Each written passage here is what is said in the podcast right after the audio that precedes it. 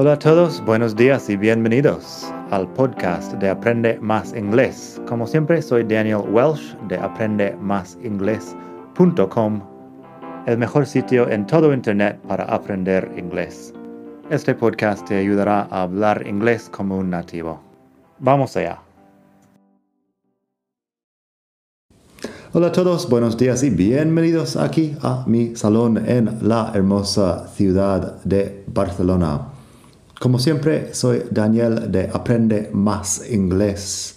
Hoy quería hablarte de mis amigos en Lingoda, una aplicación online que es una de las mejores maneras de ganar soltura y confianza al hablar. ¿Quieres aprender mucho inglés en tan solo tres meses? Lingoda te ofrece esta oportunidad con su sprint que empieza en este mes de abril. Vamos a dar más detalles, pero primero, ¿qué es el sprint de Lingoda? Vamos a ver más detalles en un momento, pero primero, yo llevo más de tres años colaborando con los de Lingoda y sé que es una muy buena forma de llegar a tus objetivos con el inglés y poder llegar a hablar en cualquier situación. Y lo mejor es que si asistes a todas las clases a lo largo de los tres meses te devuelven todo el dinero que has pagado. Así que te puede salir incluso gratis mejorar tu inglés. Además te dan acceso gratuito a la prueba de speaking de la Universidad Cambridge. La prueba de speaking online se llama oficialmente Cambridge Online Speaking Test. Y eso te ayuda a ver cuánto has progresado. Más de 40.000 personas han hecho sprint de Lingoda en los últimos años. Tienen muchos estudiantes felices y tú puedes ser uno de ellos. Debo mencionar que Lingoda es la aplicación número uno en Europa. Tiene su calidad alemana. Sus oficinas están en Berlín y además de la calidad tienen los precios accesibles, asequibles, mejor dicho, precios asequibles y cursos diseñados por expertos. Tienen profesores nativos y cualificados. También tienen más idiomas. Si quieres aprender español, supongo que no, pero si quieres aprender alemán o francés o inglés de negocios con Lingoda, puedes. Todo es en tu horario. Tienen clases todo el día a cualquier hora y cualquier día de la semana y tienen también niveles adecuados para muchas personas, para todo el mundo. El método está probado, los resultados están demostrados con más de 40.000 personas y sé que es eficaz para aprender. Entonces, ¿qué es el sprint? Pues el sprint tiene dos modalidades. El super sprint, que es a lo largo de tres meses. Si haces una clase al día, todos los días de estos tres meses, te devuelven todo el importe que has pagado.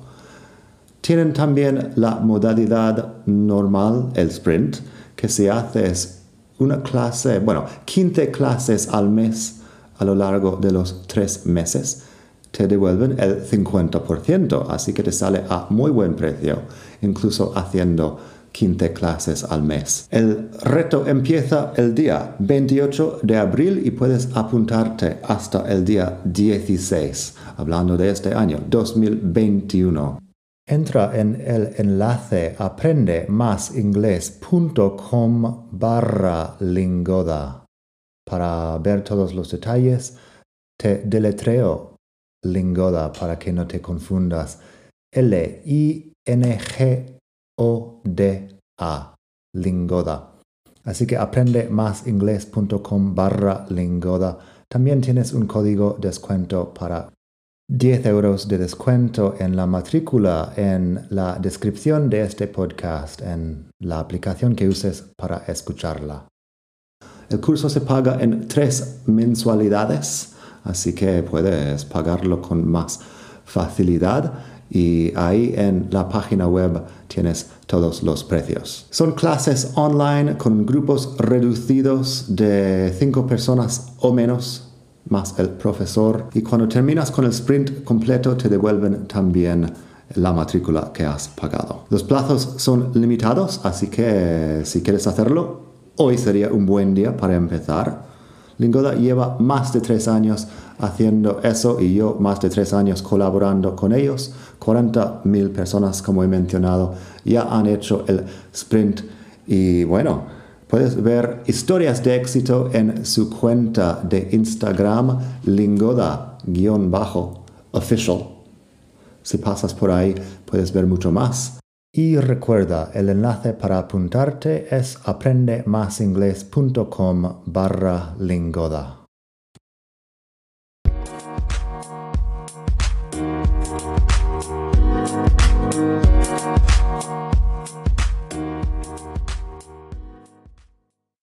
Hola a todos, buenos días y bienvenidos otra vez aquí al podcast de Aprende Más Inglés, el mejor podcast de todo el mundo mundial para aprender inglés. Hoy quería hablar un poco de los pronombres he, she y también it. Principalmente vamos a estar hablando de it porque es un poco más complicado. Lo de he y she está muy claro. Estamos al capítulo 168, así que si te pasas por la web aprendemasingles.com barra 168, verás el artículo que explica un poco sobre eso y podrás leer los ejemplos. aprendemasingles.com barra 168. Así que, ¿qué pasa con he, she y it en inglés? Hace tiempo tenía una larga conversación con una amiga que se había viajado a Inglaterra y se había hablado con una señora que estaba hablando de su gato, o su gata, mejor dicho, su gata, estaba usando constantemente she para referirse a la gata en inglés. Y mi amiga vino fastidiada porque siempre había aprendido he para hombres, she para mujeres, it para cosas y animala, animales. Cosas y animales, it. Y ella pensaba que, claro, que she para una gata es um, incorrecto. Pero en inglés no es así exactamente. Usamos it para animales, claro que sí, pero también he y she si son animales, animales que tenemos cariño hacia ellos, básicamente. Así que vamos a ver un par de reglas sobre estas cosas. Um, bueno, el tema principal, he para hombres, she para mujeres y luego it para cosas sin género. La cuestión es que animales domésticos sabemos cuál es el género o sexo de estos animales. Un pulpo, a lo mejor no está muy claro si un pulpo es macho o hembra, pero el gato y la gata en español es común usar gato y gata para hablar de, de los dos sexos de, de gatos. En inglés lo que podemos hacer es una mascota, un gato doméstico. Decimos he or she y le da un poco más de personalidad porque claro, tenemos cariño a nuestros, nuestras mascotas. Y eso también, si tu mascota es serpiente o tortuga, a lo mejor sabes cuál es el sexo, a lo mejor no, pero le puedes asignar un género arbitrario y así llamarlo he o she, incluso si no sabes y no pasa nada. Nadie te regaña por eso en inglés. Así que, bueno, vamos a ver un par de ejemplos de cómo se usa he, she, it para personas, para otras cosas. En la web, el enlace aprendemasingles.com barra 168, tengo Where's the cat? La respuesta. She's behind the sofa. Aquí hablamos de una gata, no pasa nada. Where's the cat? She's behind the sofa. Okay, and where's the dog? He's in the yard. Eso es un perro Yo me acuerdo hace muchos años yo tenía una, una amiga que tenía perra y llamaba perra o su perra y yo estaba un poco ofendido porque yo entendía que perra era otra cosa y no lo ibas a llamar tu mascota, pero en España por lo menos llamar perra a una perra no pasa nada. Y siento si alguien se ha ofendido con mis múltiples usos de la palabra perra hoy en día, pero hablo de la, la hembra del perro. Aquí se complica la cosa. Pero si tenemos un perro varón, un macho, where's the dog? He's in the yard. And the baby? He's in the bed. La el bebé, sabemos perfectamente el género o el sexo del bebé, así que the baby, he's in bed. Es un niño, no una niña. Y sigue la conversación ahí. Great. Now where's my phone? Y la respuesta. It's on the table. Uh, el teléfono no tiene género, así que usamos it para hablar del teléfono, pero lo demás tiene o le asignamos un género. Así que eso, hasta ahí todo bien. Pero hay muchos usos más de it que sí podemos usar. Podemos usar it con personas y lo hacemos bastante. Lo que hacemos es que usamos it cuando estamos, por, por ejemplo, hablando por teléfono o por el telefonillo de casa. Si yo estoy en el, en el teléfono, y yo digo, Hi Bill, it's Daniel. Are you busy? Hola Bill, soy Daniel. ¿Estás ocupado? Hi Bill, it's Daniel. Are you busy? En español diría, soy Daniel. Si es alguien que no conozco, diría, me llamo Daniel. Y en inglés igual. My name's Daniel si es alguien que no conozco, pero it's Daniel si me estoy identificando. También en el telefonillo de casa, si yo toco el timbre y tengo que identificarme, diría lo mismo. It's Daniel. Y la persona contesta, oh, hey Daniel, come on up. Si me estoy presentando, claro, my name is Daniel.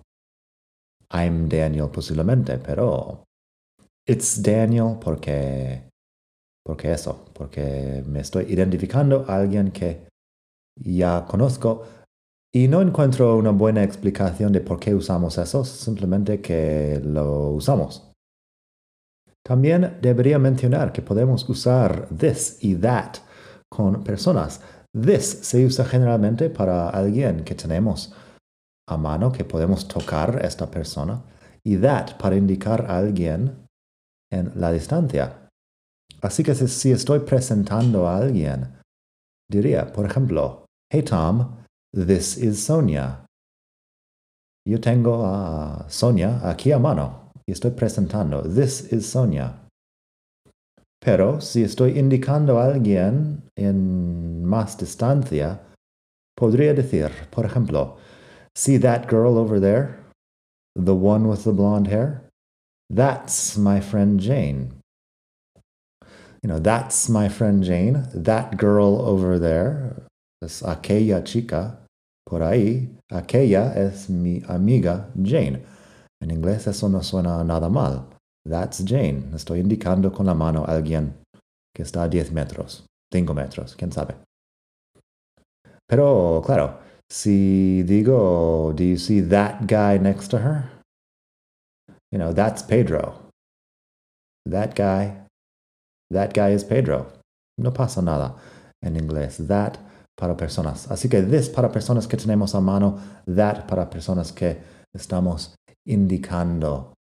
Lo que no haría con eso es decir these are these are Pedro and Maria. Yo diría this is Pedro and this is Maria. No usaría el plural these para hablar de dos personas. Así que this, that and it también tenemos más usos de it, más usos muy comunes de it. Tenemos it para hablar del tiempo, para hablar de la hora, para hablar de la distancia y la situación general.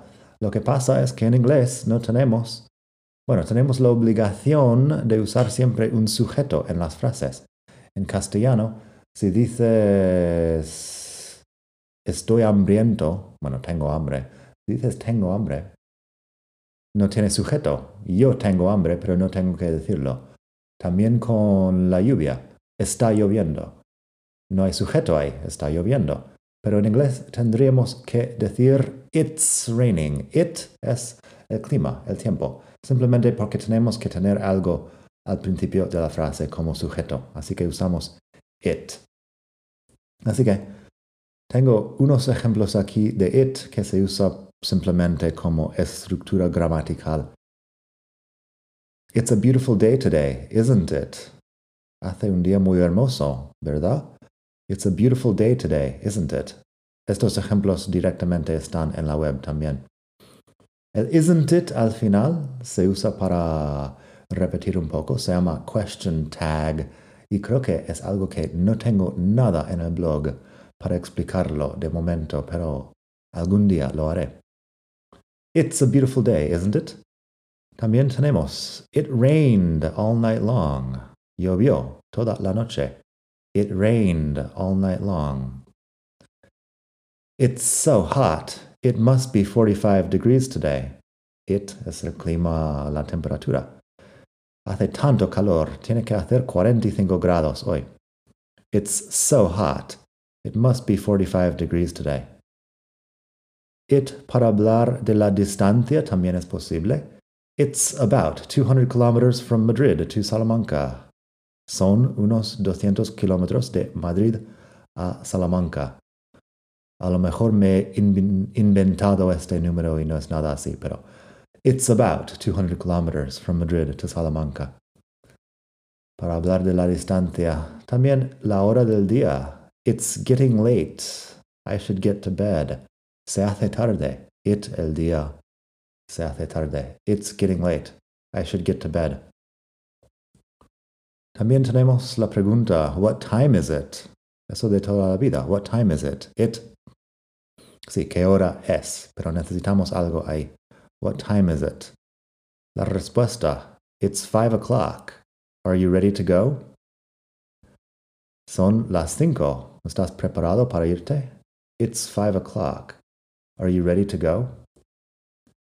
Y último ejemplo de hoy, what day is it? Y la respuesta, It's Wednesday, January 7th. What day is it? ¿Qué día es? Y la respuesta, It's Wednesday, January 7th.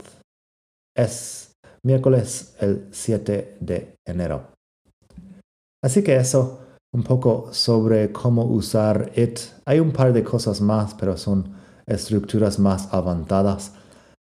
Pero Acuérdate de eso, de que si tienes una vaca, podrías fácilmente llamar la vaca she, porque por otro lado tienes tu toro y el toro es he.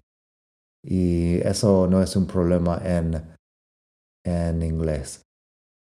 Así que bueno, nada, espero que pases un muy buen día, espero que hayas aprendido mucho de esta lección y pronto veremos más. Hasta la próxima. Bye.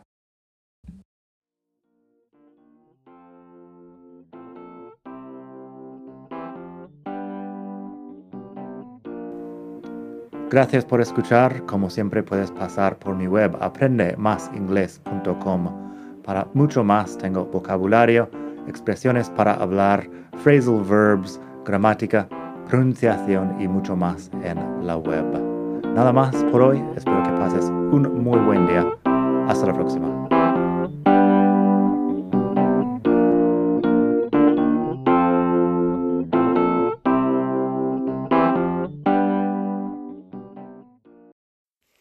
Hola de nuevo. Antes de terminar, quería pedirte un pequeño favor. Si te gusta este podcast, puedes suscribirte en Apple Podcasts o bien en Spotify. Hay también la posibilidad de hacer una reseña ahí en Apple si estás escuchando eso en el iPhone. Y estas cosas ayudan mucho a dar visibilidad al podcast. Si quieres ver más sitios donde escuchar, los tienes en madridingles.net barra podcast.